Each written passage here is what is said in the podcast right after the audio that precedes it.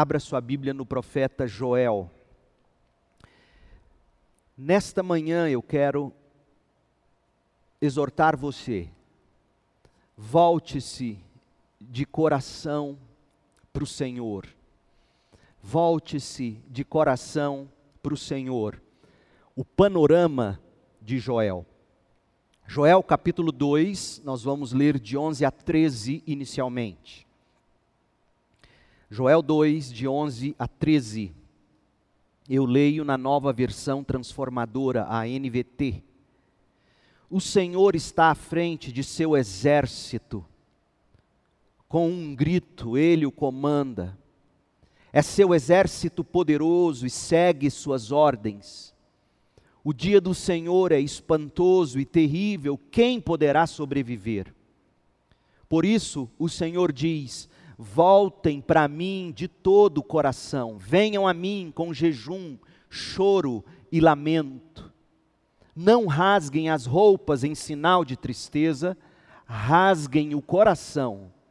Voltem para o Senhor seu Deus, pois Ele é misericordioso e compassivo, lento para se irar e cheio de amor, está sempre pronto a voltar atrás e não castigar. Esta é a palavra do Senhor. Amém. Você tem uma mensagem, a mensagem de Joel. Foi com esta nota que nós terminamos a mensagem, o sermão anterior a este, o primeiro desta série no profeta Joel. E se você não assistiu, eu convido você a depois acessar aqui no nosso canal no YouTube e assistir a primeira mensagem. Você tem uma mensagem. Deus não se cala em tempos de pandemia ou qualquer outra crise. Nós vimos isso. Deus revela a si mesmo. Deus demonstra todos os seus propósitos salvíficos, redentores para a humanidade. Falamos disto na última mensagem. Nós precisamos agora dar um passo além na mensagem do profeta Joel. Nós vamos mergulhar no livro, trecho a trecho, mas antes, o que faremos é um voo panorâmico sobre esta profecia. Deus permitindo, a partir de hoje à noite, nós vamos mergulhar em trecho a trecho. A previsão é que a gente termine o livro de Joel no próximo domingo. Hoje à noite, quarta-feira, domingo que vem, manhã e noite, se Deus permitir. Mas hoje será proveitoso, neste momento, embarcarmos em voo panorâmico, antes de, na sequência, destrincharmos ou debulharmos trecho a trecho do livro. Porque uma visão do todo, antes de se dedicar aos detalhes, é sempre muito sábio. Então vamos lá.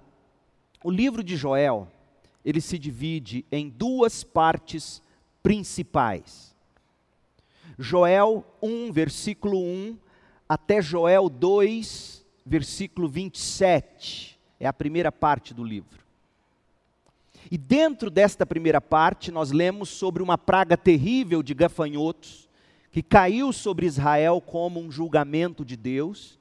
E lemos também sobre como o povo de Deus, em função desta praga, se arrependeu e Deus restaurou a condição daquele povo.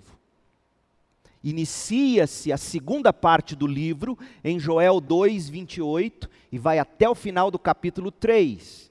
E esta segunda parte também se subdivide em duas partes, como a primeira se subdivide. Na segunda parte de Joel 2, 28 em diante, nós lemos sobre como Deus, em algum momento futuro, vai derramar seu espírito em toda parte, em todo lugar, para abençoar seu povo. E lemos também sobre como Deus vai reunir para julgamento as nações que o rejeitaram e massacraram o povo dele.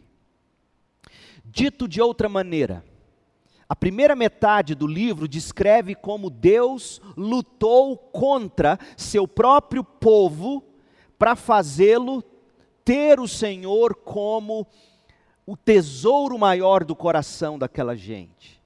E a segunda metade do livro descreve como o Senhor lutará contra as nações que se recusam a tê-lo como único tesouro no coração.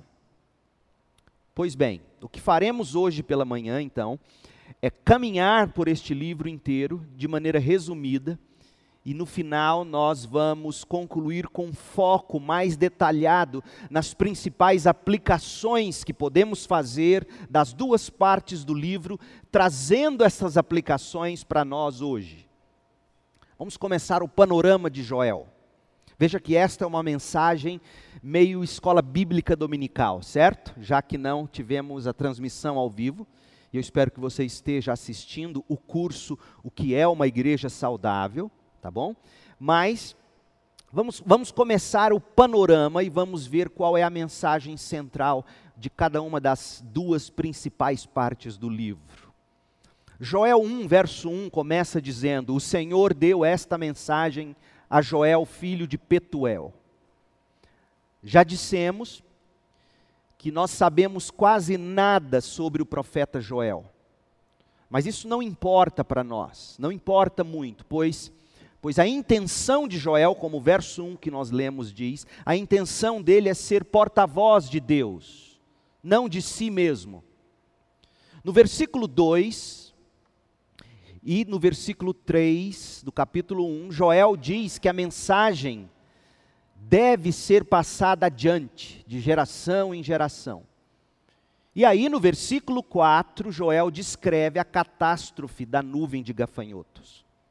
Diz o verso 4: Depois que os gafanhotos cortadores devoraram as colheitas, os gafanhotos migradores comeram o que restava. Então vieram os gafanhotos saltadores e depois deles os gafanhotos destruidores. E aí, a partir do verso 5 do capítulo 1, Joel descreve a destruição que esta nuvem de gafanhotos deixou. Verso 5 o vinho foi cortado, e com o vinho foi cortada a alegria de todo mundo. Verso 7: Videiras foram destruídas, figueiras foram arruinadas nos pomares. Verso 9: Não havia sequer a quantidade suficiente de grãos e de vinho para as ofertas de cereais no templo. Versos 10 e 11: Campos foram arruinados, a terra foi desolada, tinha acabado o trigo, a cevada, as uvas, o azeite das dispensas.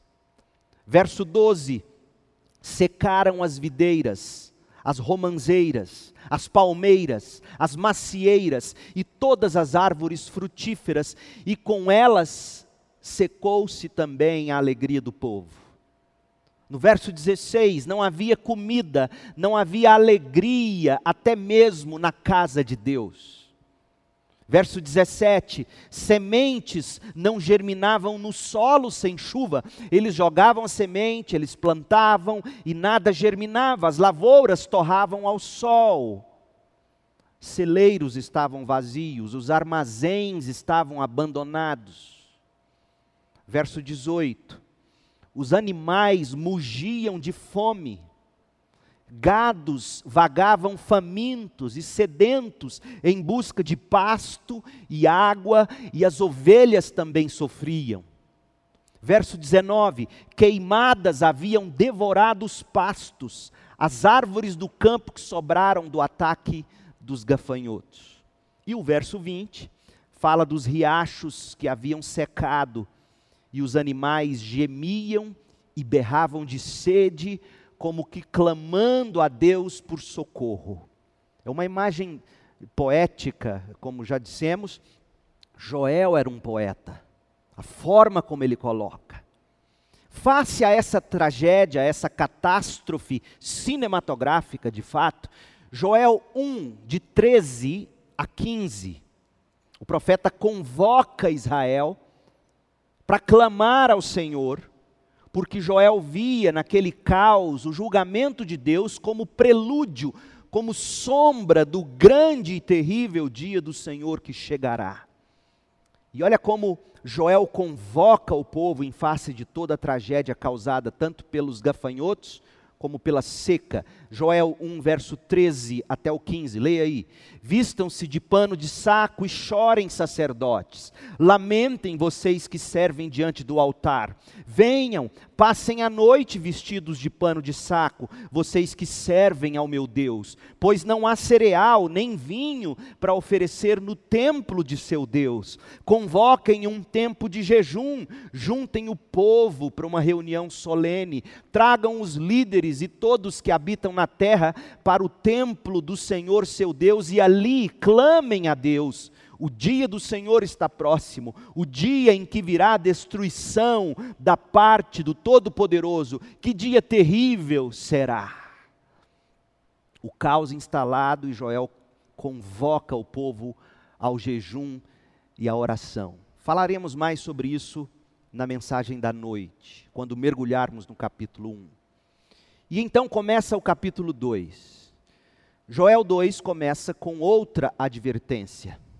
Advertência de que o terrível dia do julgamento, chamado de o dia do Senhor, estava chegando e que aquela nuvem de gafanhotos era apenas a alvorada, o nascer do dia apenas do dia do Senhor. Joel 2, versos 1 e 2, leia comigo. Toquem a trombeta em Sião soem o alarme em meu santo monte. Você está vendo de onde João, lá no Apocalipse, extrai a linguagem de trombetas? Pragas, pestes, gafanhotos, vírus, bactérias, essas coisas, catástrofes todas, são, na linguagem de João no Apocalipse, extraídas de Joel e de outros profetas que sempre viram nestas coisas o alarme de Deus sendo soado, chamando o povo à reflexão e ao arrependimento. Toquem a trombeta em Sião, soem o alarme em meu santo monte, que todos tremam de medo, pois está chegando o dia do Senhor. Tremam de medo não por causa da pandemia. A pandemia é fichinha perto do grande dia do Senhor. Tremam de medo não pelo que os gafanhotos fizeram, mas porque os gafanhotos são apenas sombra do grande e terrível dia do Senhor. Verso 2, Joel 2, 2: é um dia de escuridão, é um dia de trevas, um dia de densas nuvens e sombras profundas. Como o amanhecer se estende pelos montes, assim surge um grande e poderoso exército. Nunca se viu algo parecido e nunca mais se verá. Sabe aquela imagem, você viajando pela estrada, à sua esquerda, o nascente, está tudo escuro ainda, mas você continua a viagem, saiu de madrugada de casa para chegar no destino que você precisa alcançar, e aí você está viajando, escuro, escuro, e de repente começa a nascer o sol. E o que se vê de ponta a ponta do horizonte à sua esquerda no nascente é luz, e, e Joel está usando essa imagem para dizer: olha, é como o nascer do sol, de canto a canto, tudo tomado pelos gafanhotos, e isto é apenas sombra da vinda do dia do Senhor. Então, os versículos no capítulo 2, os versículos de 3 a 11, Joel descreve novamente a nuvem de gafanhotos como algo parecido com um exército um exército furioso, equipado inclusive, equipado com cavalos de guerra, carros de guerra, equipado com guerreiros, deixando por onde marchavam um rastro de destruição. Joel 2, verso 3. À frente deles o fogo arde, atrás deles vêm chamas, diante deles a terra se estende, bela como o jardim do Éden, atrás deles só há desolação, nada escapa. Era tudo lindo, era como Éden antes desse exército de gafanhotos chegar. Mas depois que eles passaram, tudo foi destruído. Verso 6: O medo toma conta do povo, todo o rosto fica pálido de terror, a sensação de impotência diante de tamanho exército. Você consegue ver similaridade com os dias em que a gente está vivendo? Versos 9 e 10: atacam a cidade, correm ao longo de seus muros, entram em todas as casas e sobem pelas janelas como ladrões, penetram todos os lugares. A terra treme com seu avanço e os céus estremecem, o sol e a lua escurecem e as estrelas deixam de brilhar, porque a nuvem era tão grande que ela era capaz de, de alguma medida, em alguma medida, eclipsar o sol. Por onde a nuvem passava, abaixo da nuvem de gafanhotos era sombra de escuridão. Verso 11, surpreendentemente, diz algo que infelizmente a maioria daqueles que professam fé em Cristo negam. Dizem que estas coisas não são da, da mão do próprio Deus. Mas graças a Deus que Joel vai nos mostrar aqui no verso 11, que sim, aquela nuvem de gafanhotos era da mão de Deus. Toda e qualquer pandemia, toda e qualquer crise.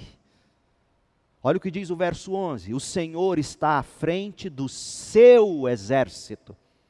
Não eram os gafanhotos, os gafanhotos não são soberanos, a natureza não é soberana. O Senhor está à frente de seu exército. Os gafanhotos são exército de Deus, diz Joel. Com um grito, Deus comanda esse exército, é seu exército poderoso e segue as ordens de Deus. O vírus não segue as ordens da China ou de quem quer que seja. O vírus segue as ordens do próprio Deus crente. Confie nisto. O dia do Senhor é espantoso e terrível. Quem poderá sobreviver? Se você não crê nisso, rasgue as, as páginas da Bíblia e continue acreditando que Deus só está lá no céu, permitindo. Ai meu Deus, o que, que vai acontecer? Eu permito, eu permito. Não, não é, não é que Ele permite, Ele decreta. Até esse ponto da profecia, e você deve estar perguntando, mas qual é o propósito de Deus nisso? Calma. Espera lá, geração WhatsApp. Reflita primeiro. Veja, deixa isso aqui, coloque seu coração de molho nesta realidade. Essa nuvem de destruição veio da mão do próprio Deus. Até esse ponto da profecia, a gente aprende que Deus estava lutando contra seu próprio povo por algum motivo. Não nos é informado explicitamente o porquê o que provavelmente significa que Joel pretendia que nós aprendêssemos mais sobre Deus neste livro, ou na profecia dele, do que sobre nós mesmos ou os nossos pecados. É óbvio, o povo tinha pecado, mas note, não há tantos detalhes sobre que pecados eram esses. O que a gente sabe é que Deus mesmo enviou seu exército devastador de gafanhotos contra Israel e advertiu que o fim estava próximo. Por mais terrível que fosse a nuvem de gafanhotos e o estrago que ela causava, aquilo servia apenas para dizer: algo pior se aproxima o dia do Senhor. Deus estava lutando contra o povo dele, mas não era destruição que Deus queria. Não era destruição, devastação que Deus tinha em mente Volte comigo agora para o texto que a gente leu no início e você vai entender por que Deus envia pandemias. Joel 2,12. Por que tudo isso vem da mão do próprio Deus? Por que, que ele levanta exércitos de destruição? São trombetas anunciando a chegada do dia do Senhor. E o que o Senhor quer é o que está exposto em Joel 2, de 12 a 14. Por isso, por isso o quê? Por causa de quê? por causa desse exército que Deus mesmo enviou, verso 11. Por isso o Senhor diz: Voltem para mim de todo o coração, venham a mim com jejum, choro e lamento. Não rasguem as roupas em sinal de tristeza, rasguem o coração. Voltem para o Senhor seu Deus, pois Ele é misericordioso e compassivo, lento para se irar, cheio de amor, está sempre pronto a voltar atrás e não castigar. Quem sabe Ele mude de ideia e lhe envie bênçãos em lugar desse castigo. Talvez possam apresentar ofertas de cereal e vinho ao Senhor seu Deus, como faziam antes. Percebeu? Embora Deus tenha ameaçado a destruição de seu povo, já que Deus pode até de pedras fazer surgir filhos de Abraão, Mateus 3:9. Embora Deus tenha ameaçado o povo dele, Deus ainda oferecia a oportunidade de arrependimento e salvação na última hora. Se eles se arrependessem, se eles se voltassem de todo o coração para Deus, Deus mudaria de ideia. Se eles rasgassem o coração, Deus pararia de rasgar as terras deles. E aí, nos versos 15 a 17 do capítulo 2, Joel convoca um jejum. E os sacerdotes oram para que Deus não fizesse do povo de sua herança um motivo de piada entre as nações. O povo atendeu a convocação, o povo se humilhou, o povo apelou ao ciúme de Deus pelos escolhidos, e o Senhor respondeu no verso 18. Verso 18, leia: Então o Senhor teve compaixão de seu povo e com zelo guardou sua terra. Você consegue ouvir ecos de 2 Crônicas 7, versos 13 e 14. Verso 13 de 2 Crônicas fala de pragas, inclusive de gafanhotos. E o verso 14 de 2 Crônicas 7 fala do povo se humilhando e orando. Então, Deus curaria a terra deles. Foi o que aconteceu aqui. Deus reteve o julgamento. O temível dia do Senhor que ameaçava o povo foi adiado para um futuro mais distante. E os versículos 19 a 27 descrevem a impressionante restauração que Deus prometeu à terra de sua herança. Os versos 25 a 27, em especial, pontuam o que Deus realmente buscava na luta contra seu povo. Olha o que diz, verso 25: Eu lhes devolverei o que perderam por causa dos gafanhotos migradores, dos saltadores, dos destruidores e dos cortadores. Enviei esse grande exército, de novo, Deus enviou os gafanhotos devastadores contra vocês. Vocês voltarão a ter alimento até se saciar, e louvarão o Senhor seu Deus, que realiza esses milagres em seu favor. Nunca mais meu povo será envergonhado. Então, verso 27. Então vocês saberão que estou no meio de Israel, que sou o Senhor, seu Deus, e não há nenhum outro. Nunca mais meu povo será envergonhado. Veja, gente, o objetivo final de Deus, ao enviar a nuvem de gafanhotos contra o povo, era assegurar a lealdade total daquela gente. Verso 27. Então, vocês saberão que eu estou no meio de Israel, que eu sou o Senhor seu Deus e não há nenhum outro. Como assim? Você se pergunta. A causa da praga dos gafanhotos conquanto não esteja explícita, aparenta ter sido a indiferença do povo para com Deus. Os afetos, as emoções daquela gente tinham corrido atrás de outras coisas além de Deus. Deus não era mais o grande amor que ardia e consumia o coração do povo escolhido. Israel havia encontrado outros rivais para Deus no coração. E a promessa de Deus para o futuro, talvez você nunca tenha visto aquele grande e maravilhoso texto de Joel que virá a seguir, iniciando a segunda parte do livro, a, a sequência do texto, talvez você não tenha percebido que implicitamente quando Deus promete derramar o Espírito sobre toda a carne e mostra o que aconteceria, fruto do, do, derramamento do Espírito, talvez você nunca tenha visto nas entrelinhas Deus dizendo: Esse é o problema do meu povo hoje, e por isso eu enviei os gafanhotos, porque eu queria o coração deles de volta.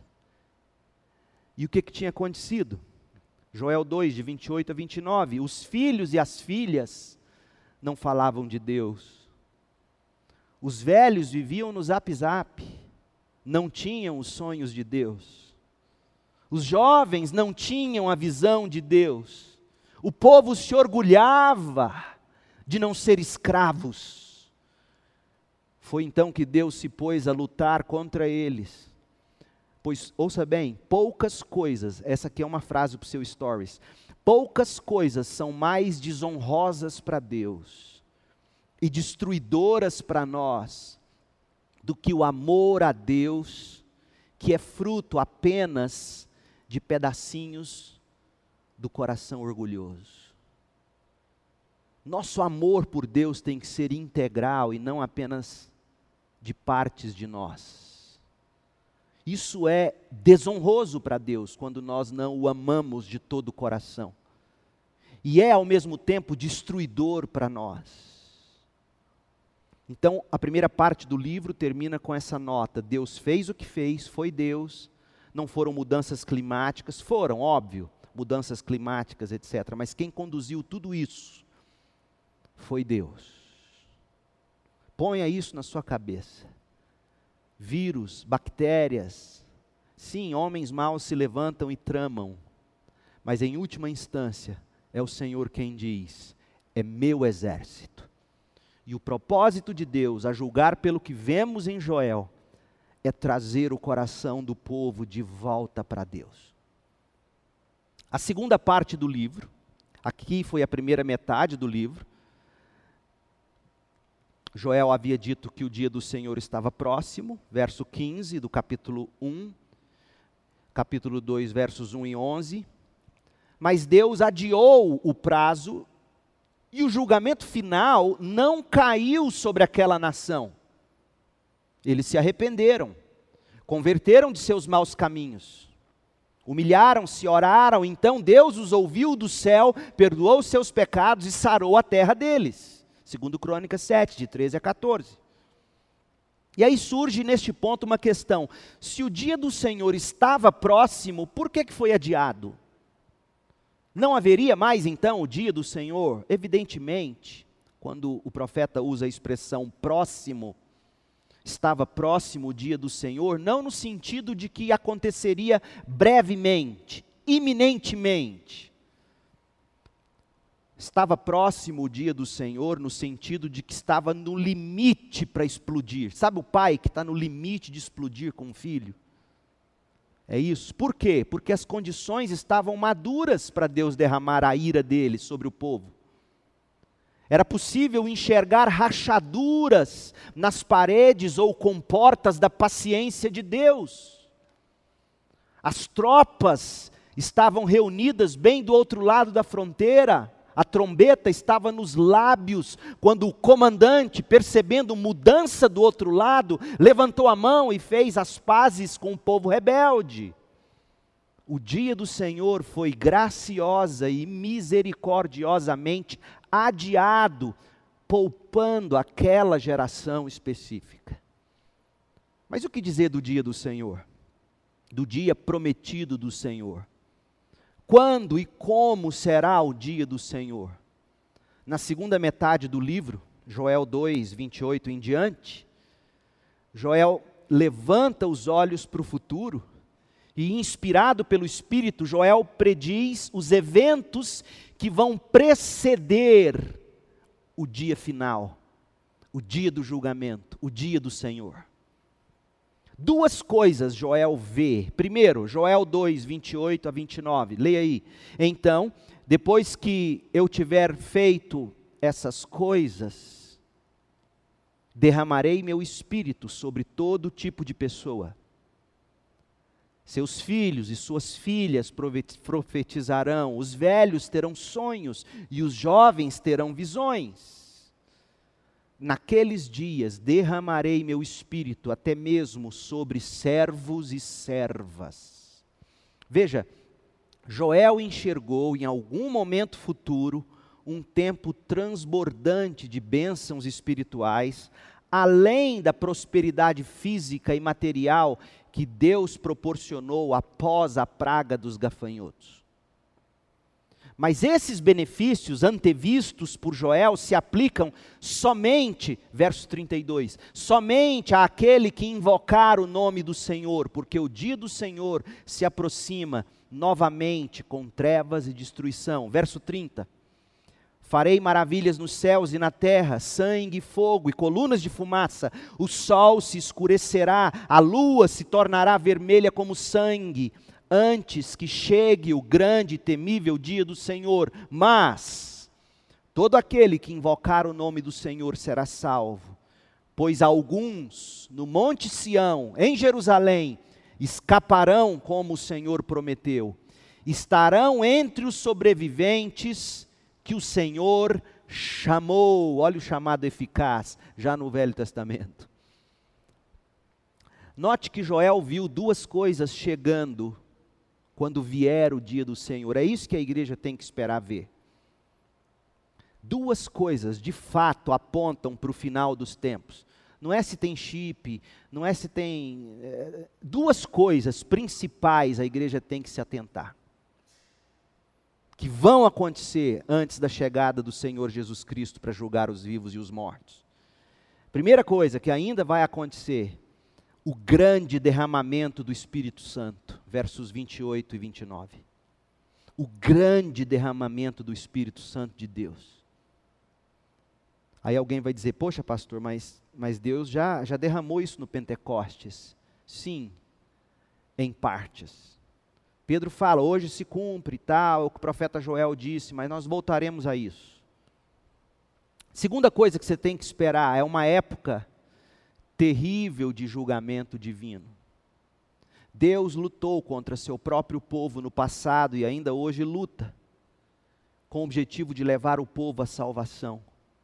E no futuro, Deus lutará contra as nações que rejeitaram a salvação e rejeitaram o povo de Deus.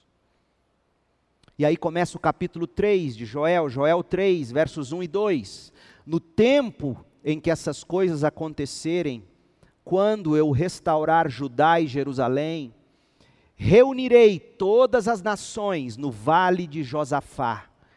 Ali eu as julgarei por terem maltratado Israel, minha propriedade, por terem espalhado meu povo entre as nações e repartido minha terra. O nome Josafá significa Jeová julga, o Senhor julga. Joel viu um grande dia chegando quando Deus vingará seu nome santo, julgando todos os que o rejeitaram e perseguiram a igreja, o povo escolhido de Deus. E Joel, no verso 12 do capítulo 3, descreve a cena como um grande julgamento. Verso 12: Que as nações se mobilizem para a guerra e marchem para o vale de Josafá, o vale onde o Senhor julga. É isso que quer dizer. Ali eu, o Senhor, me sentarei para julgar todas elas, todas as nações. E o verso 14 descreve incontáveis número de pessoas naquele vale. Multidões e multidões esperam no vale da decisão, onde o dia do Senhor chegará em breve. Agora veja bem, não significa que as pessoas irão para aquele vale para tomar uma decisão final, exercendo, entre aspas, o livre-arbítrio delas. Não. Multidões e multidões esperam no vale da decisão pela chegada da sentença de Deus o que essas multidões experimentarão no vale da decisão é a decisão de Deus. Deus é quem decidirá no vale da decisão. O vale da decisão, verso 12, 14, é o mesmo vale de Josafá, no verso 12. E decisão ou veredito é praticamente o mesmo que julgamento, é a sentença final de Deus.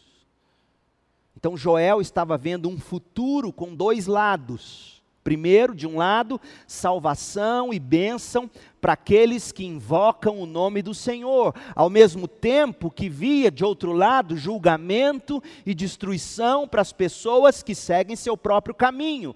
E o contraste, então, é finalmente estabelecido nos últimos versículos da profecia. Leia comigo o final do livro, Joel 3, de 16 a 21.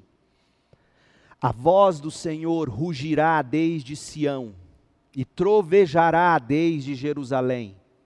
Os céus e a terra tremerão, mas o Senhor será refúgio para o seu povo, uma fortaleza para o povo de Israel.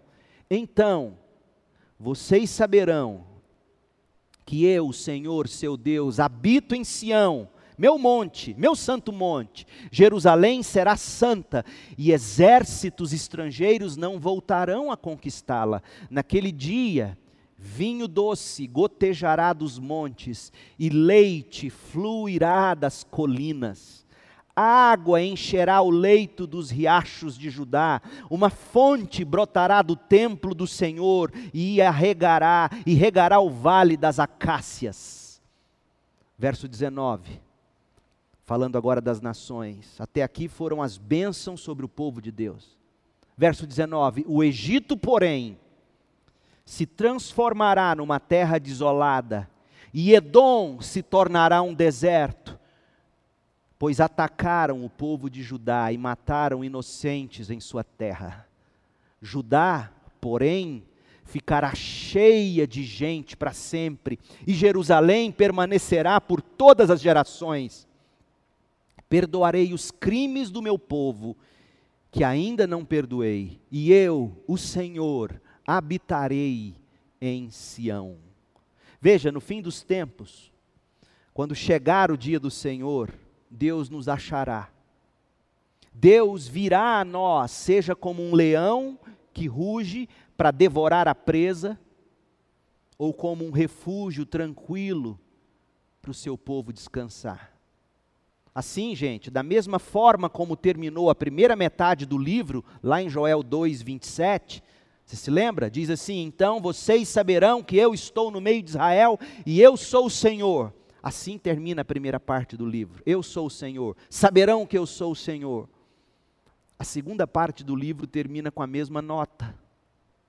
Joel 3,17: Então vocês saberão que eu sou o Senhor. Então veja, é assim que se lê a Bíblia. Quando você vê a primeira parte do livro terminando, vocês saberão que eu sou o Senhor, e a segunda parte terminando, vocês saberão que eu sou o Senhor, você descobre qual é o propósito da praga do gafanhoto, do novo coronavírus, o propósito para todo e qualquer mal na nossa vida. O propósito de Deus na nuvem histórica de gafanhotos, o propósito de Deus em toda crise de um resfriado comum a uma pandemia de vírus letal, o propósito de Deus no dia final do Senhor são sempre os mesmos. Qual é o propósito?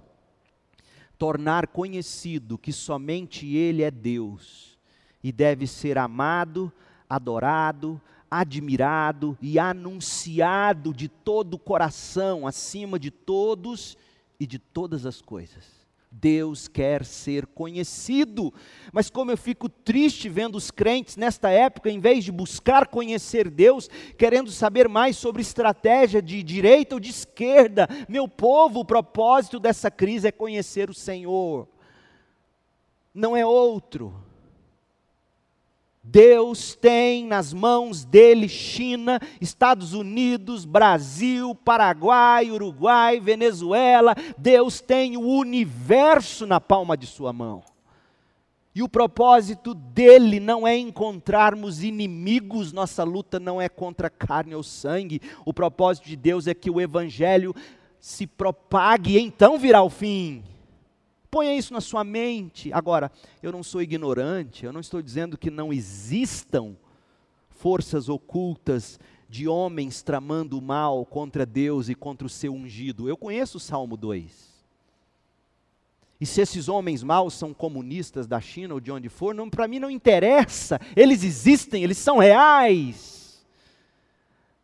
Mas eu sei que eles, por mais que achem isto, eles agem segundo o propósito de Deus predeterminado por Deus. Você se lembra quando Jesus foi crucificado? Atos capítulo 4, verso 25, 26, 27, até o 29 ali.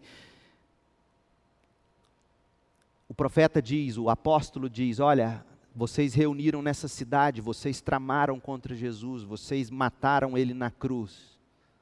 Mas vocês, na verdade, só fizeram o que Deus predeterminou. O maior crime de toda a história não foi a criação de um vírus foi o assassinato do Filho eterno de Deus, o maior crime da história. E homens maus tramaram, mas a Bíblia diz: de fato, Deus predeterminou Oh, meu povo, a soberania de Deus tem que fazer a gente se aquietar e saber que Deus é Deus, e amar os que nos perseguem, e amar os que nos causam mal, e orar por eles, e dar água fresca para eles, e orar por eles, e falar de Jesus para eles, espalhar o Evangelho. O propósito da crise é conhecer o Senhor. Essa é uma visão geral da mensagem de Deus ao profeta Joel. Nós vamos mergulhar nesse livro com mais detalhes a partir de hoje à noite, se Deus permitir. Eu quero concluir fazendo quatro aplicações gerais a partir de tudo que vimos, com base na primeira parte do livro de Joel, que vai até o capítulo 2, 27, e com base na segunda parte de Joel, que vai do 2, 28 até o fim do livro duas aplicações muito práticas para nós sobre esse livro. Primeiro, jamais percamos de vista o propósito de Deus na história. Não perca de vista o propósito de Deus para esse lockdown.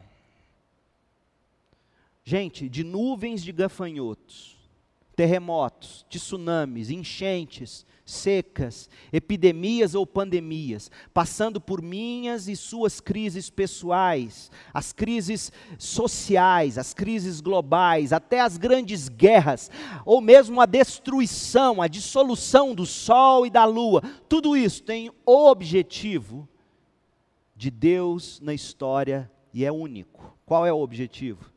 Ser Deus aos olhos de todo mundo Joel 2, 27, Joel 3, 17. Então vocês saberão que estou no meio de Israel, estou no meio do meu povo. Você se lembra da visão de João no Apocalipse? Como é que Jesus aparece? Já no primeiro capítulo? Andando, passeando na igreja, no meio do seu povo.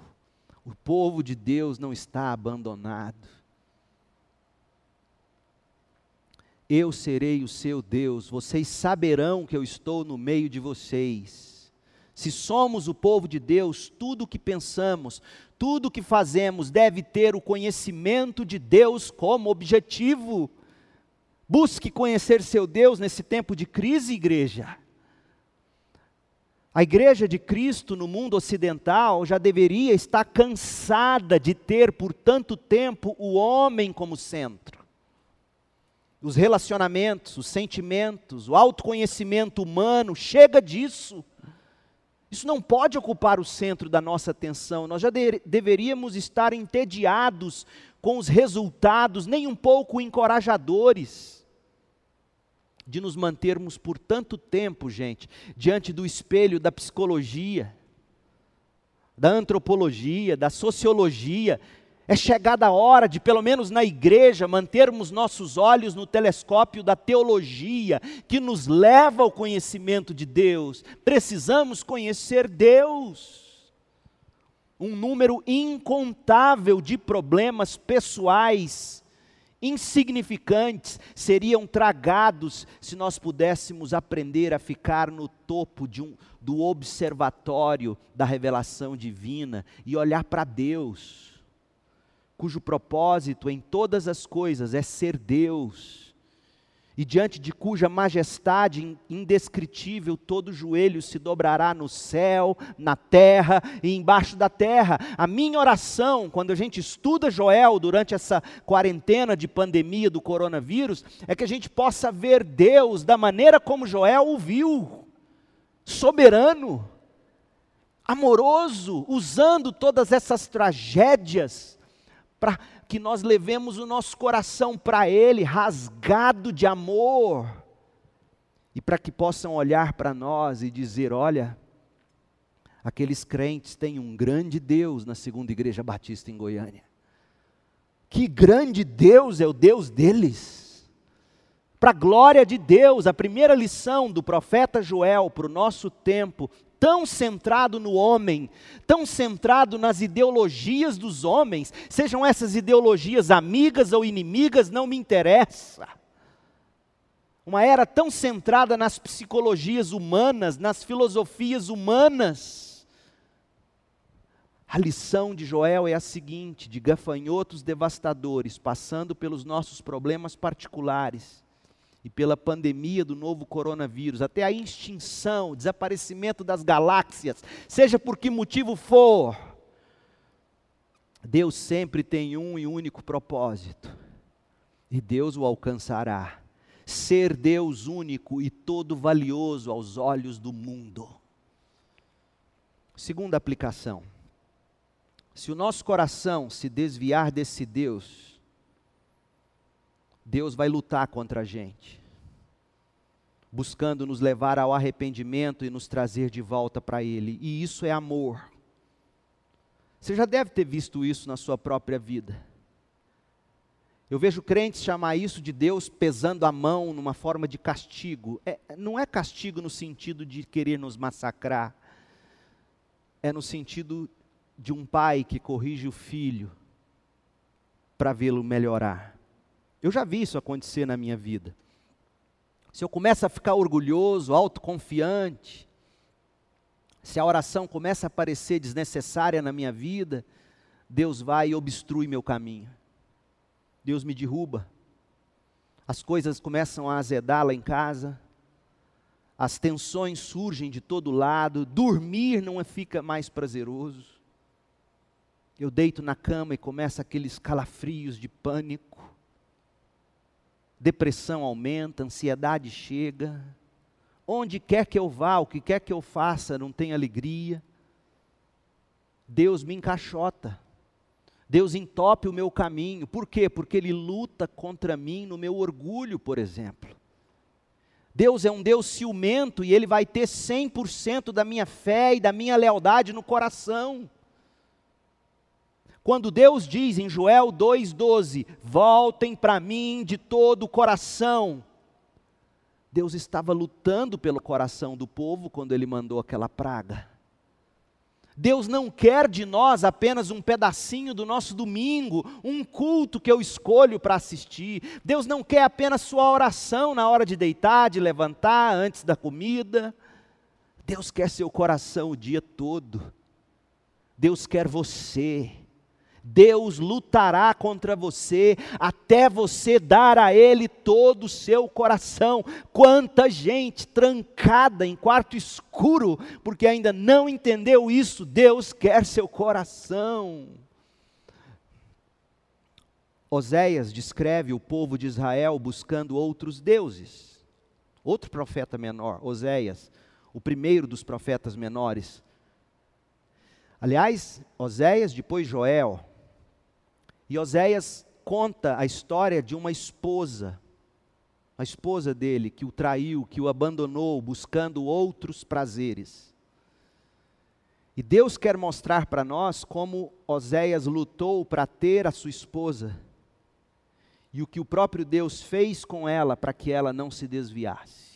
É o que Deus faz conosco. Oséias 2, verso 6, ouça. Por isso, eu vou cercá-la com espinheiros. Já se sentiu assim? Levantarei um muro à frente dela para fazê-la se perder em seu caminho. Você já se sentiu assim, num labirinto, perdido? Quando correr atrás de seus amantes, não os alcançará, procurará pelos amantes, mas não os encontrará, não haverá alegria, não haverá saciedade. Então pensará: voltarei para o meu marido, pois com ele estava melhor que agora. É isto que o Senhor quer. Deus lutará contra nós, Deus vai obstruir a alegria da nossa vida, até que a gente volte para Ele de todo o coração. E quando, como o diabo está deitando e rolando, em vez de fazer os crentes irem para o joelho e dizer, Deus, que meu coração seja todo seu, a gente está aí correndo atrás de notícias para saber se é esse ou aquele querendo tomar o poder. Igreja, acorde. O propósito de Deus é único em tudo que faz ser Deus único e todo valioso no meio do seu povo, no coração dos seus escolhidos. Deus luta contra você, não para te destruir, para ganhar seu coração. Isso revela ao mesmo tempo o grandioso amor de Deus, mas também a imensa rebeldia do nosso coração. Um pai ter que lutar pelo amor do seu filho deveria nos humilhar. Terceiro, Joel insiste, Joel 2,13: rasgue seu coração, não suas vestes.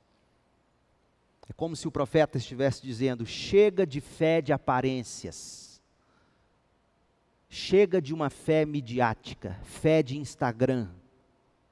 Chega. Seja o seu cristianismo, a sua fé de coração. Esta é a razão para os imperativos do profeta no capítulo 1. 1 verso 2: ouçam. 1 verso 3: contem. 1 verso 5 e 8: despertem, chorem, lamentem. 1 verso 11: desesperem-se e lamentem. 1 verso 14: declare um tempo de jejum, clamem ao Senhor por misericórdia. Joel estava dizendo: afaste-se do pecado tão apreciado pelo seu coração e pelo qual você se sente culpado todo dia quando você cai nele de novo. Afaste-se dele. Volte-se para o Senhor seu Deus de todo o seu coração, pois Deus é misericordioso, é compassivo, Deus é lento para se irar e abundante em amor constante. Cabe aqui uma palavra de advertência na forma de parênteses. Não se amargure com Deus, se Deus estiver obstruindo o seu caminho, cortando o fluxo de felicidade e alegria na sua vida. Não se amargure contra Deus. Todo golpe divino é a vara de um pai amoroso, um golpe de amor na medida certa contra o nosso orgulho, contra a nossa autoconfiança, contra o nosso amor pelo mundo. Vire-se e beije a vara de Deus, e o Senhor vai se tornar para você um pastor gentil, amoroso. Quem assim não faz, gente? Quando chegam os momentos de crise, de caos, pauta-se pelo pensamento, por exemplo, de um filósofo famoso no YouTube, dando dicas de como não entrar em pânico com a pandemia do novo coronavírus. Assisti esse vídeo esses dias. E eu fiquei impressionado, é um homem inteligentíssimo. Gente como ele fica buscando sentido nas palavras dele. Não tente achar sentido em tudo. Conforte-se em não querer achar sentido em tudo. E aí ele diz: Sabe o que aconteceu conosco? Não, não tem sentido o que aconteceu conosco. É apenas azar nosso.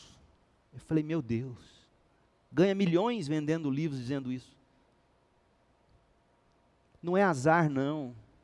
Não é sem sentido, não. É a santa providência de Deus fazendo todas as coisas cooperarem sim para o bem daqueles que o amam e que são chamados segundo o seu propósito. Há um propósito.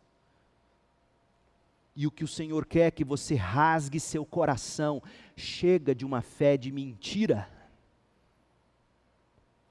É hora de rasgar o coração e não vestes, e não viver de aparências.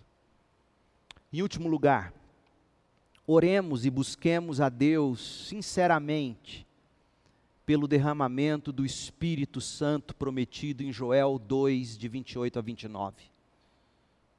Espera aí, pastor, mas no, no Pentecostes, Pedro disse que a vinda do Espírito aos discípulos era cumprimento de Joel 2, 28 e 29.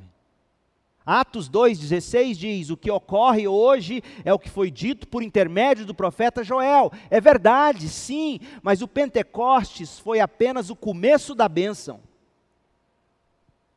Nós provamos apenas o poder da era vindouro. No Pentecostes, nós apenas recebemos o pagamento de entrada do Espírito, o penhor do Espírito, como Paulo vai dizer.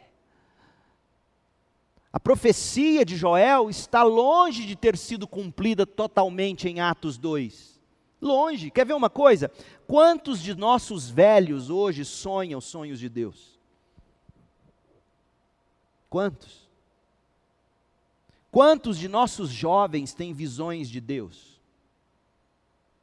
Onde estão os filhos e as filhas que ouvem a palavra de Deus e profetizam, trazendo aplicações da palavra de Deus como orientação para essa geração? Não há isso nas igrejas.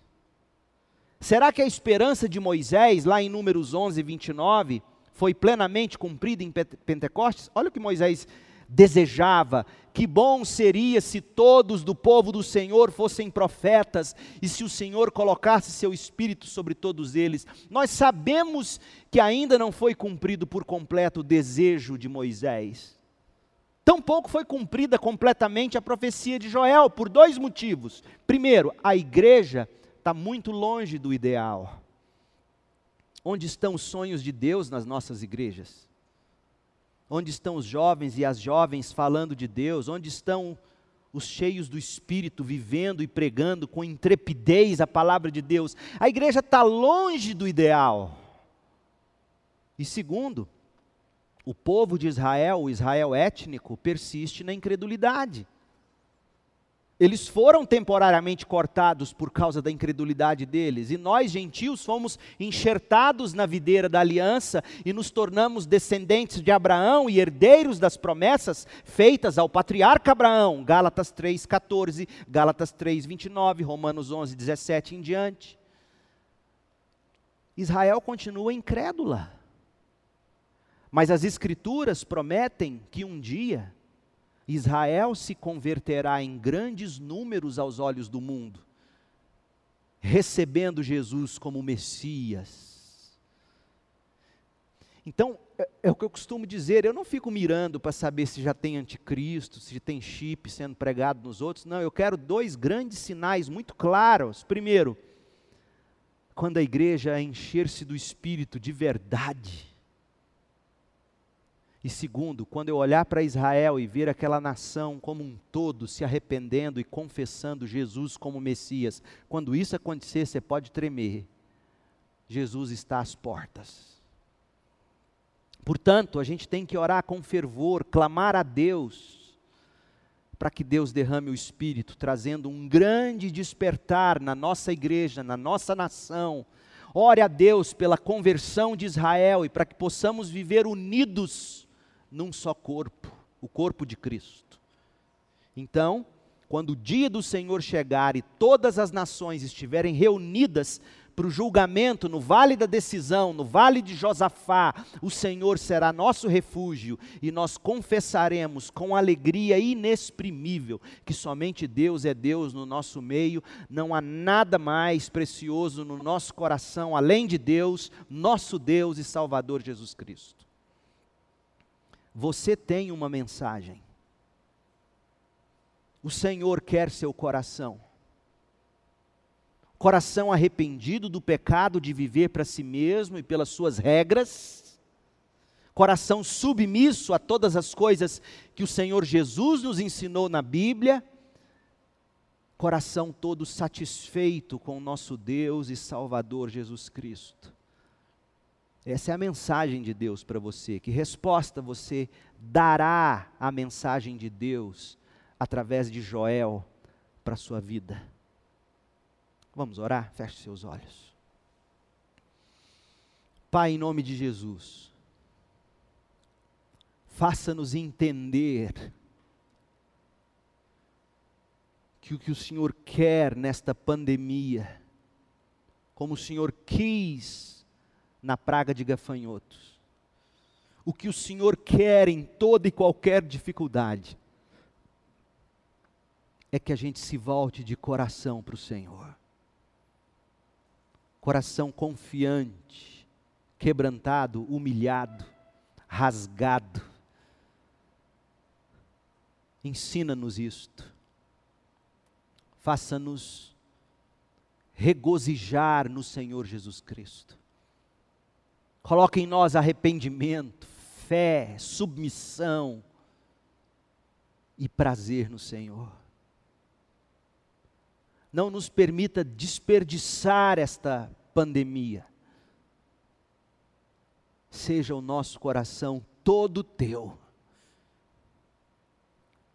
E que o mundo enxergue o Senhor Jesus Cristo, que Israel se converta ao Messias, o Cristo prometido. Ó oh Deus, derrame o teu Espírito com poder sobre nós. Nós oramos confiantes, agradecidos, em nome de Jesus. Amém. Até mais tarde, até às 19 horas. Deus te abençoe com paz. Povo de Deus, lembre-se de se inscrever no meu canal clique no sininho e receba todas as notificações. Paz.